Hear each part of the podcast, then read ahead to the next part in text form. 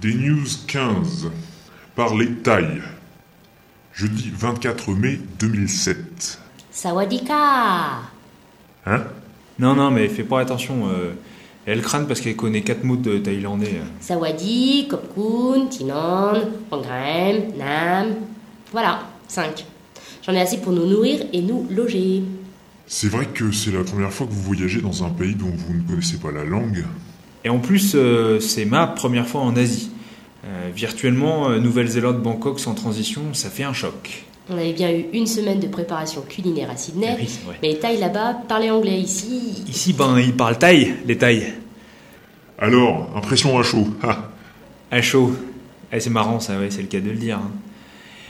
Impression à chaud, bah, ça grouille, c'est la cacophonie, bah, il fait chaud, super chaud, et tout le monde nous sourit.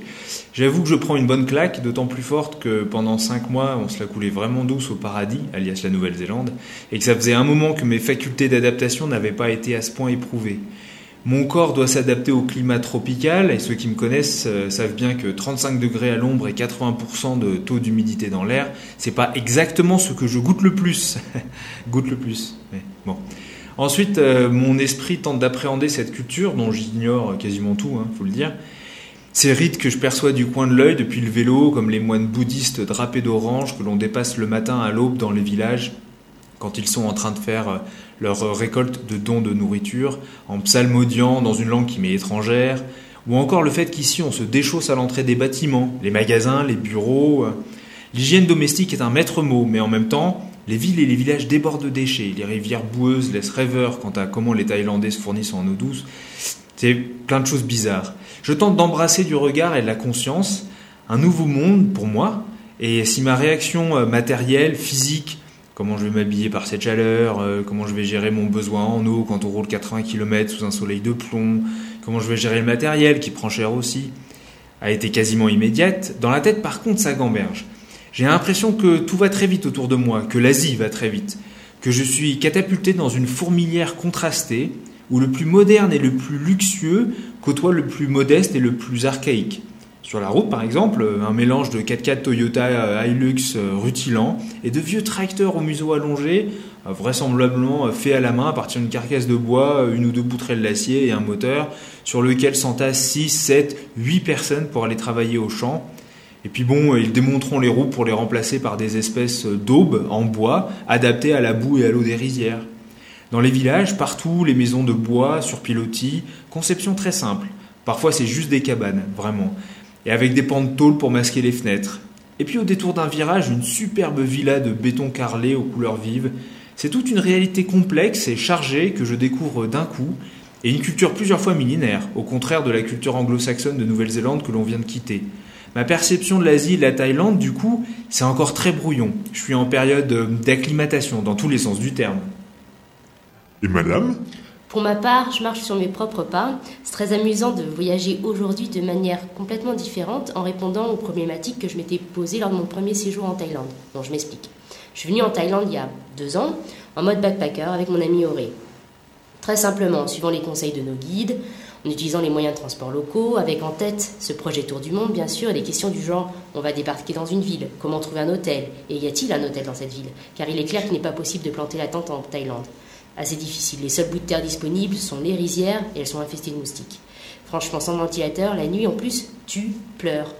Bon, finalement, deux jours de battement ont suffi pour me sentir bien et en confiance. Tu m'étonnes. Condition oblige, on est à l'hôtel quasiment tous les soirs. Bon, attends. Hôtel modeste, hein, je te vois venir. 7 euros la chambre double maxi. Et puis, si c'est pas le cas, bah, c'est qu'on a demandé l'hospitalité dans un watt. What Non, non, non. Vat, autant pour moi. Qu'est-ce qu'il dit là? Un vat, c'est un temple bouddhiste. T'as même le droit au petit déjeuner des moines, si t'attends euh, sagement ton tour. Mais attention, hein, euh, calamar au gingembre, euh, riz épicé à la sauce au poisson pourri, euh, foie de volaille sauté au piment. Matin ou soir, ça passe pas de toute manière. Je reviens sur vos ébauches de description géographique. Euh, Ça ressemble à quoi ce décor au milieu duquel vous évoluez?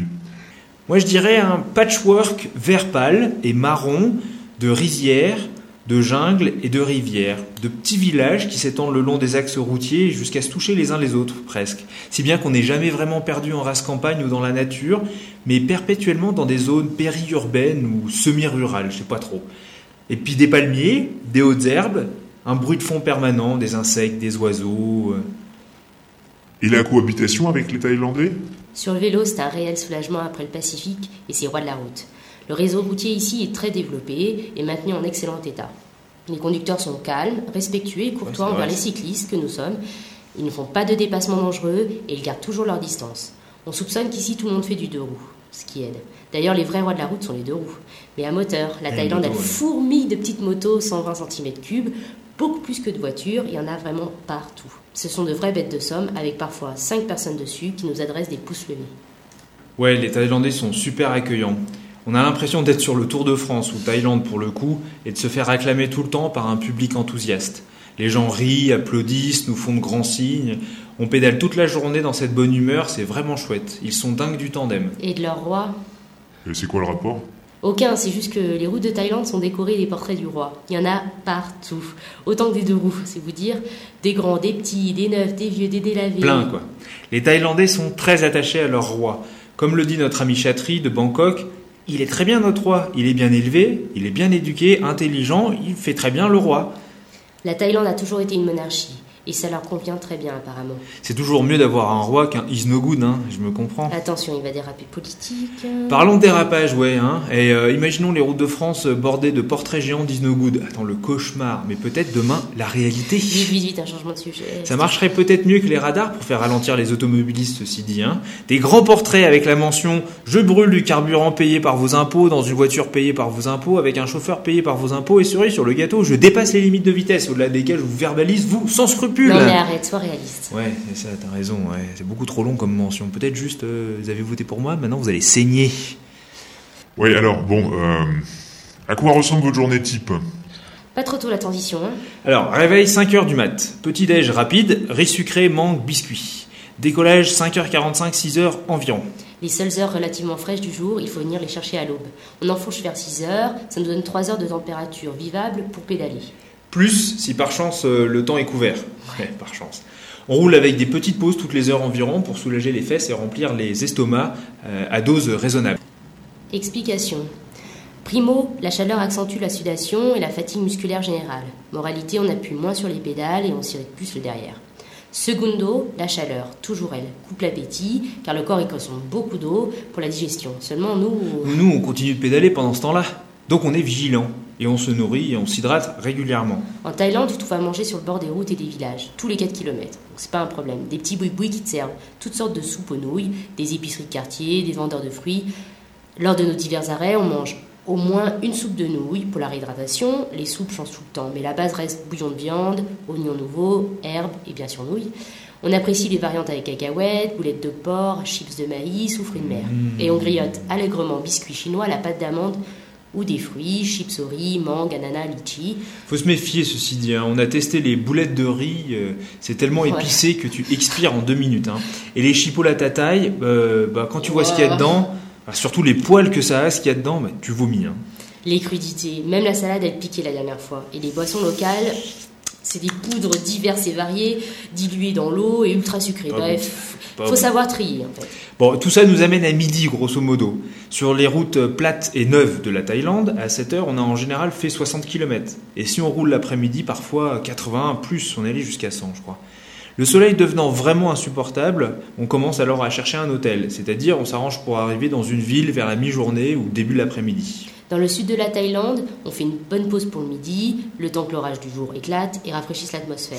Ensuite, on reprend la route pendant les dernières gouttes de pluie. Maintenant que nous sommes à la frontière avec le Laos et que des montagnes nous séparent de l'océan Indien, nous ne bénéficions plus de cette douche quotidienne, donc on s'arrête. On se trouve un petit hôtel ou un temple, on se pose, on se trempe dans l'eau froide. Quand on ne tombe pas sur une auberge avec eau chaude, c'est-à-dire canalisation exposée au soleil et eau à 28 degrés d'office. On fait une petite sieste, on reprend une douche, on enfile nos vêtements que l'on a rincés, voire lavés sous la douche et pas séchés, et on les enfile directement, pas essuyés, sur nos corps. On fait ce qu'on peut avec les moyens du bord pour maintenir une température raisonnable. Et on va manger dans la rue, faire des photos, euh, tout ça, euh, parler taille comme des bêtes. euh. On a trouvé une technique pour se coucher à la fraîche. On trempe aussi nos duvets de soie dans l'eau avant de se glisser dedans. Mais comble de l'ironie, bah, ça m'a valu d'attraper froid, à cause de la clim, mal réglée dans une chambre. Ah, si seulement j'avais su lire le Eh taille ouais. Justement, Votre apprentissage du thaï, il ne vous sera d'aucune utilité au Laos, où vous serez très bientôt. Attends, les deux langues, le thaï et le laotien, elles ont la même racine, elles sont très très proches, donc on compte sur le bilinguisme des laotiens. Voire le trilinguisme, car le Laos a fait partie de l'Indochine française, avec le Vietnam et le Cambodge. Et comme ce sont nos trois prochaines destinations, on se dit que peut-être on pourra parler un peu le français. Bah, on vous en dira plus à ce moment-là. Pour l'heure, direction le Laos via le pont de l'amitié qui enjambe le Mekong. Le Mekong, on le suit depuis quelques jours entre la Thaïlande et Vientiane, capitale du Laos. Lagorne et 6. Des chiffres. 1 euro 40 bahts. 20 bahts, un bol de nouilles ou riz avec bouillon, viande, légumes, assaisonnement dans la rue. 300 à 350 bahts, une chambre d'hôtel avec salle de bain et ventilation. 350 à 450, une chambre d'hôtel avec salle de bain et climatisation. 110 bahts, une boîte de D- 10 DVD vierges. 18 000 bahts, un appareil photo Nikon D40 réflexe numérique avec carte mémoire 1 Go, housse, sangle, chargeur. 100 km, nouveau record pour les 2D en 9 heures, pause comprise, par 35 degrés Celsius et un soleil de plomb. En même temps, on fanfaronne, mais on a des potes en tandem en Asie qui roulent, eux, 80 à 100 km par jour. 180 cm, largeur d'un lit double. 6000 à 8000 bahts, donc 150 à 200 euros, le prix d'un scooter 120 cm3. Morceau choisi. Oui, oui, vous pouvez demander l'hospitalité dans les vates, les temples. Mais le nôtre, je sais pas, nos moines, ils fument et ils boivent. Conversation d'Abribus, un gentil Thaïlandais roi du mime. Vous voyagez depuis 30 ans, mais vous avez dû aller partout Ah non, non, euh, pas partout. Je suis pas encore allé au paradis. Le paradis, c'est une auberge de jeunesse et à l'entrée, le portier te demande ta carte et si tu l'as pas, bah tu vas au sous-sol. Un Australien de 80 ans, nomade et expatrié, rencontré dans une auberge de jeunesse à Ayutthaya. J'hésite à prendre une chambre avec climatisation. Allez, on la prend. Se payer des chambres d'hôtel, c'est notre support à l'essor du commerce local. On dirait que c'est notre contribution humanitaire en Asie du Sud-Est. D1 ou euh, comment justifier la chambre d'hôtel climatisée autrement que par la température infernale dehors? Pour moi, c'est important d'avoir l'alternance des saisons. Mais en Thaïlande, on a ça aussi. Que veux-tu dire? Ben, on a trois saisons. La saison chaude, la saison très chaude et la saison euh, super chaude. Chatterie, humour thaïlandais.